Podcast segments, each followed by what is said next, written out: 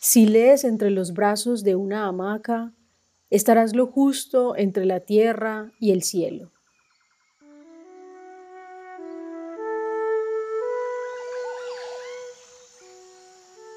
Hola, soy Paulina. Te invito a escuchar Libros en Hamaca, palabras y tejidos para soñar e imaginar. Hoy nos estará acompañando en nuestra hamaca el libro Frankenstein o el moderno Prometeo de Mary Shelley.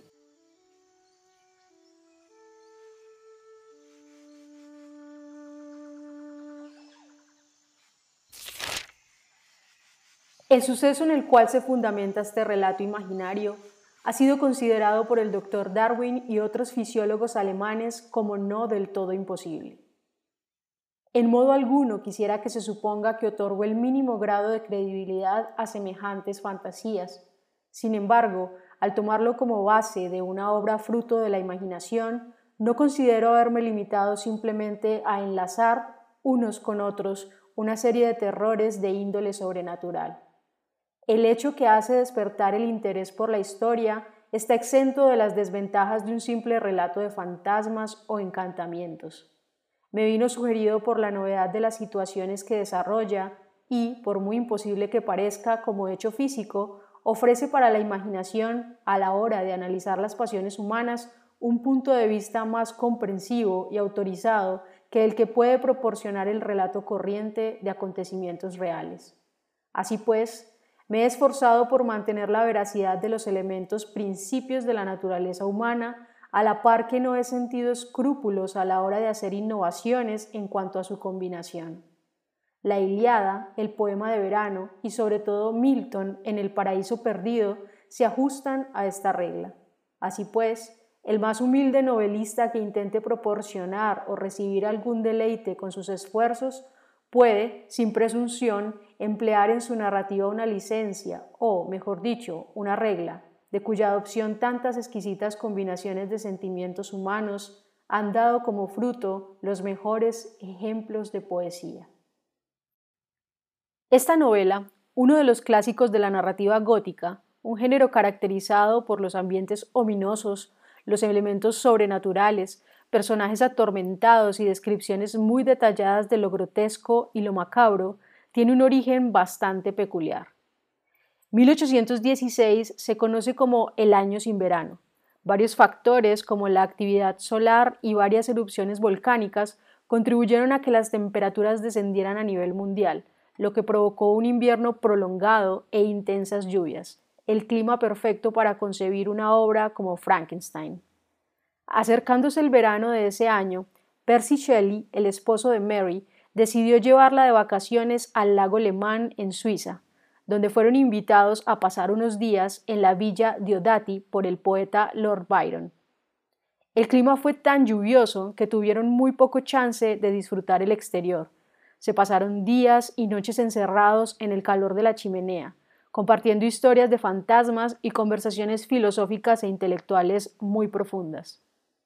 En una de esas, Lord Byron propone a cada uno de los presentes escribir una historia de terror. Solo uno de ellos escribe, pero Mary recibe la idea que será el germen de su exitosa novela. En sus palabras,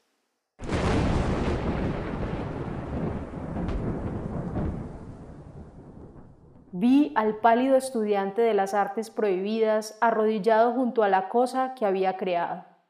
Vi el espantoso fantasma de un hombre tendido y luego, por obra de algún potente mecanismo, mostró signos de vida y se agitó con un movimiento inquieto y antinatural. Espantoso como era, porque sumamente espantoso sería cualquier esfuerzo humano para burlarse del mecanismo estupendo del creador del mundo.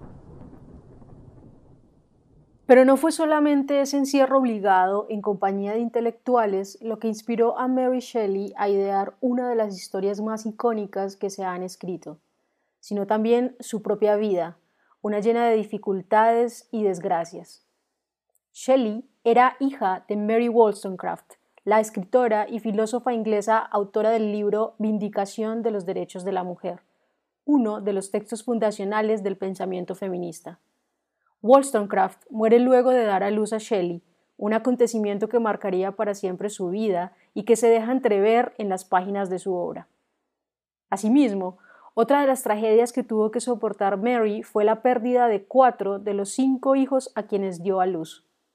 La salud mental y emocional de Shelley se vio duramente afectada por esos acontecimientos. Aquí un fragmento de Frankenstein en el que reflexiona sobre el duelo y la muerte. Murió dulcemente, y su rostro aún en la muerte reflejaba su cariño.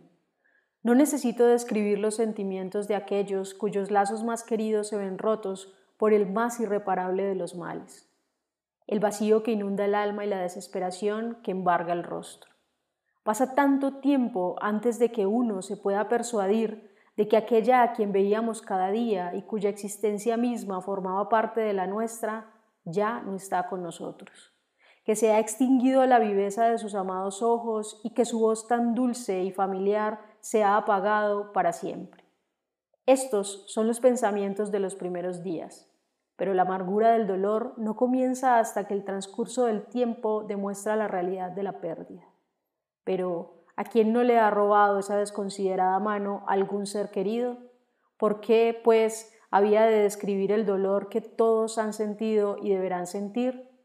Con el tiempo llega el momento en el que el sufrimiento es más una costumbre que una necesidad, y, aunque parezca un sacrilegio, ya no se reprime la sonrisa que asoma a los labios. El título original que concibe Mary Shelley para su obra, en el que complementa el nombre con O el moderno Prometeo, da luces de otra de las inspiraciones que usó para su obra, el mito del titán que roba el fuego a los dioses para dárselo a los hombres y que luego es castigado por ello.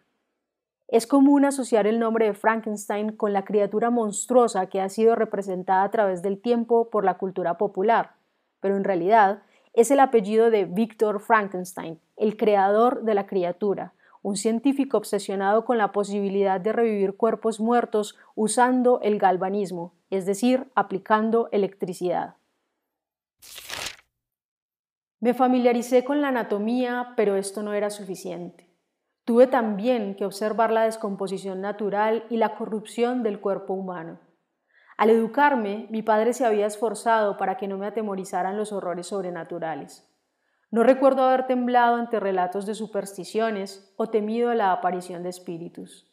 La oscuridad me afectaba la imaginación y los cementerios no eran para mí otra cosa que el lugar donde yacían los cuerpos desprovistos de vida que tras poseer fuerza y belleza ahora eran pasto de los gusanos.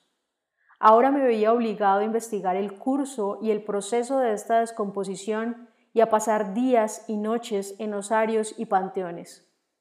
Los objetos que más repugnan a la delicadeza de los sentimientos humanos atraían toda mi atención.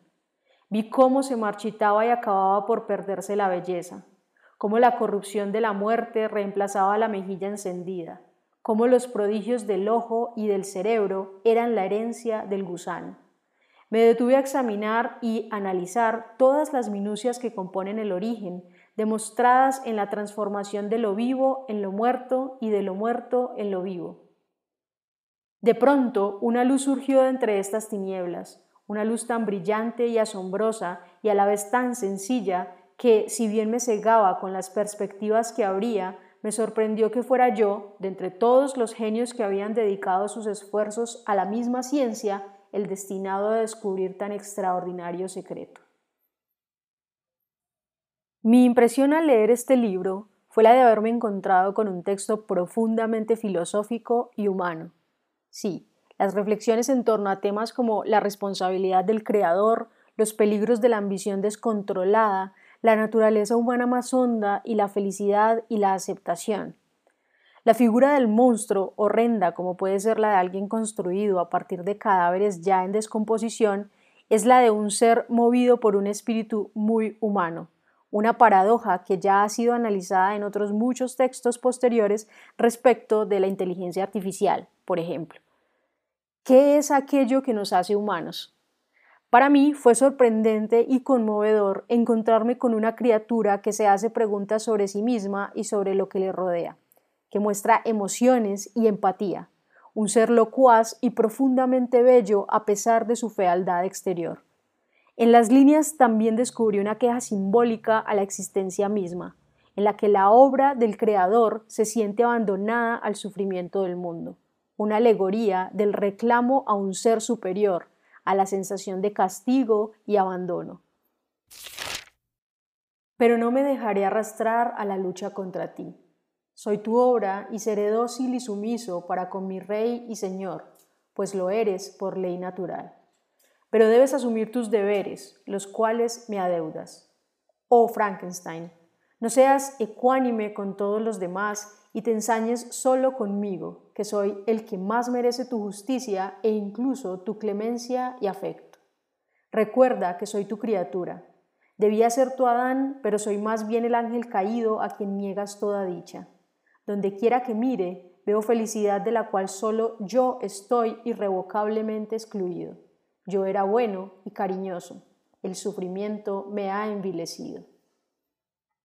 Frankenstein es un libro para personas interesadas en la literatura gótica clásica, también a quienes gustan de la ciencia ficción, ya que este es considerado por muchos como el primer ejemplo de literatura de este tipo.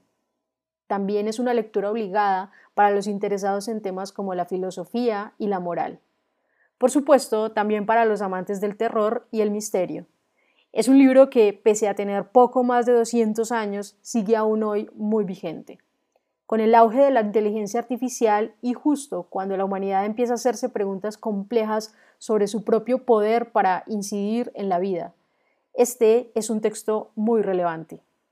Para cerrar, les comparto un último fragmento del libro. Pero ahora que esa virtud es tan solo un recuerdo y la felicidad y ternura se han convertido en amarga y odiosa desesperación, ¿dónde debo buscar comprensión? Me avengo a sufrir en soledad mientras duren mis desgracias, y acepto que, cuando muera, el odio y el oprobio acompañen mi recuerdo. Tiempo atrás, mi imaginación se colmaba de sueños de virtud, fama y placer. Antaño esperé ingenuamente encontrarme con seres que, obviando mi aspecto externo, me quisieran por las excelentes cualidades que llevaba dentro de mí. Me nutría de elevados pensamientos de honor y devoción, pero ahora la maldad me ha degradado y soy peor que las despreciables alimañas. No hay crimen, maldad, perversidad comparables a los míos. Cuando repaso la horrenda sucesión de mis crímenes, no puedo creer que soy el mismo cuyos pensamientos estaban antes llenos de imágenes sublimes y trascendentales que hablaban de la hermosura y la magnificencia del bien. Pero es así, el ángel caído se convierte en pérfido demonio pero incluso es enemigo de Dios y de los hombres, tenía amigos y compañeros en su desolación. Yo estoy completamente solo. Gracias por escuchar. Sígueme en Instagram como arroba libros en hamaca. Allí estaré compartiendo contenido relacionado con los libros reseñados y notificando cuando hayan episodios nuevos. Nos escuchamos en el próximo libro.